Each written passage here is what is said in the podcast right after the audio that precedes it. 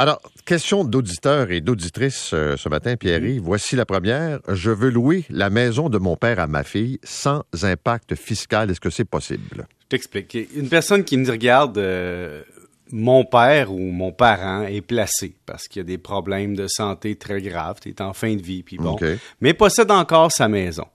Parce qu'évidemment, quand ton père ou ta mère n'est plus en état de prendre la décision de vendre sa maison, les enfants se garochent pas toujours euh, chez un courtier pour vendre. Ils, ils attendent, puis ils se disent, ben, quand la personne décédera, on exécutera le testament. Mais en attendant, la maison est vide. Puis en attendant, ça se peut qu'il y ait un petit enfant qui a besoin d'une résidence, puis qui n'a pas les moyens d'en acheter une. Est-ce que on peut faire une pierre deux coups? Je regarde la situation froidement, puis je dis, ben, écoute, c'est sûr que tu pourrais très bien, d'un point de vue, là, B.A.B.A., sans parler fiscal, là, dire à ta fille ou à ton gars, va vivre dans la maison de grand-papa ou grand-maman, puis, on va s'arranger. Ça, ça peut être une façon A. Mais la façon légale, officielle, c'est de dire, ben, tu signes un bail avec le grand-parent ou la personne qui représente le grand-parent avec l'enfant pour la résidence. Il y a un revenu de loyer, mais il y a aussi ce qu'on appelle un changement d'usage parce que la maison passe de résidence principale de la personne à un bien qui est loué. Donc, ça devient du revenu de location. Et donc, le gain en capital, normalement, n'est plus exempté d'impôt à partir de ce moment-là, mais il est exempté pour la période d'avant. Mais, Paul, il y a une petite règle dans la loi bien cachée que bien des gens ne connaissent pas. C'est que quand tu loues ta maison à quelqu'un d'autre, pendant une période maximale de 4 ans, si tu déclares le revenu de location et que tu n'amortis pas l'immeuble, c'est-à-dire que tu ne demandes pas une déduction pour, disons, dépérissement de l'immeuble, ben, tu peux continuer à avoir ton gain capital exempté. Donc, si je te mets ça en français, c'est que le fisc va dire, écoute, si tu déclares ton revenu de location puis que tu t'imposes sur le revenu de location, tu ne seras pas imposé sur le gain. Puis si tu fais le choix pendant quatre ans en envoyant une lettre au fisc.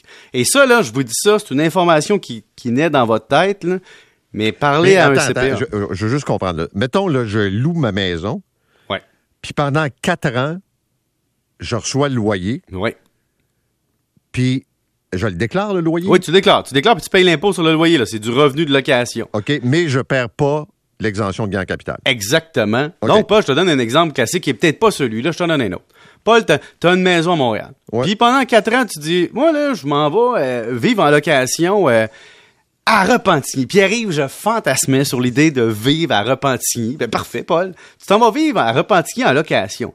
Mais t'as encore ta résidence principale. Mais tu dis, pendant les trois, quatre ans que je vais vivre à Repentigny, Je vais la louer. ça me tente de le louer à quelqu'un, Mm. mais je veux pas être imposé sur le gain pendant quatre ans. Et donc, comme si tu n'as qu'une seule résidence principale désignée, hein, c'est celle que tu as gardée comme propriétaire, mais le fils te permet de garder ton droit si tu leur envoies une lettre puis t'expliques tout ça. Mais là, s'il y a des gens qui ont ce but-là puis qui m'écoutent ce matin, là, parler à un CPA, il y a une technicalité à opérer derrière ça. Bon. Mais c'est le fun quand même à savoir. Parfait. Euh, maintenant, autre question. Je veux vivre dans mon coin de paradis. Puis là, on sait qu'il y a des gens qui en ont trouvé depuis la pandémie. Là. Mais j'ai besoin d'argent. Je fais quoi? Ouais. Je te donne un exemple, puis c'est le cas de beaucoup de boomers qui nous écoutent.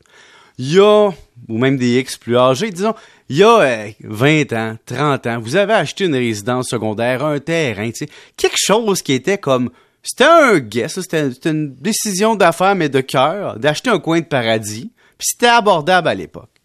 Et là, vous arrivez proche de la retraite, puis votre coin de paradis est devenu le nouveau coin prisé des bobos de Montréal. Et donc, là, tu te retrouves avec une résidence dans des coins villégiatures, Saint-Sauveur, Harford, Alceste, des développements qui n'ont pas de bon sens, et que votre maison qui valait quelques dizaines de milliers de dollars vaut maintenant près du million. Et là, là, tu dis, attends, j'aimerais ça la garder. Puis d'aller vivre dedans, mais c'est ma retraite, puis j'ai juste ça, qu'est-ce que je fais? Oui, il y a la fameuse hypothèque inversée, que la banque, le Home Equity va vous dire, on vous permet de rester dans votre résidence jusqu'à votre mort, mais chaque année, on- a, un droit dessus. Hein. On vous donne jusqu'à un certain pourcentage de la valeur de votre maison en cash, mais on vous charge un taux d'intérêt implicite qui est dû 5, 6, 7% et donc, à votre mort ou à la disposition, vous aurez, disons, moins d'argent que prévu ou pas d'argent. Ça, c'est la première option. Mais quand cette option-là n'est pas viable, là, il y a des gens qui me disent, ouais, mais je pourrais me trouver un acheteur qui me laisserait vivre dans ma maison 15 à 20 ans, Mais en échange, j'y paierai un loyer ou euh, j'y vendrai moins cher. Là, faites attention avec ce genre de transaction-là. Si tu veux vendre ta maison à quelqu'un qui est un étranger, puis qu'il te laisse le droit de vivre dedans pendant 15 ans, ça prend quelqu'un qui a les poches profondes, qui tripe vraiment sur votre coin de paradis tellement que c'est une valeur pour lui, mais ça va lui prendre une valeur moins chère.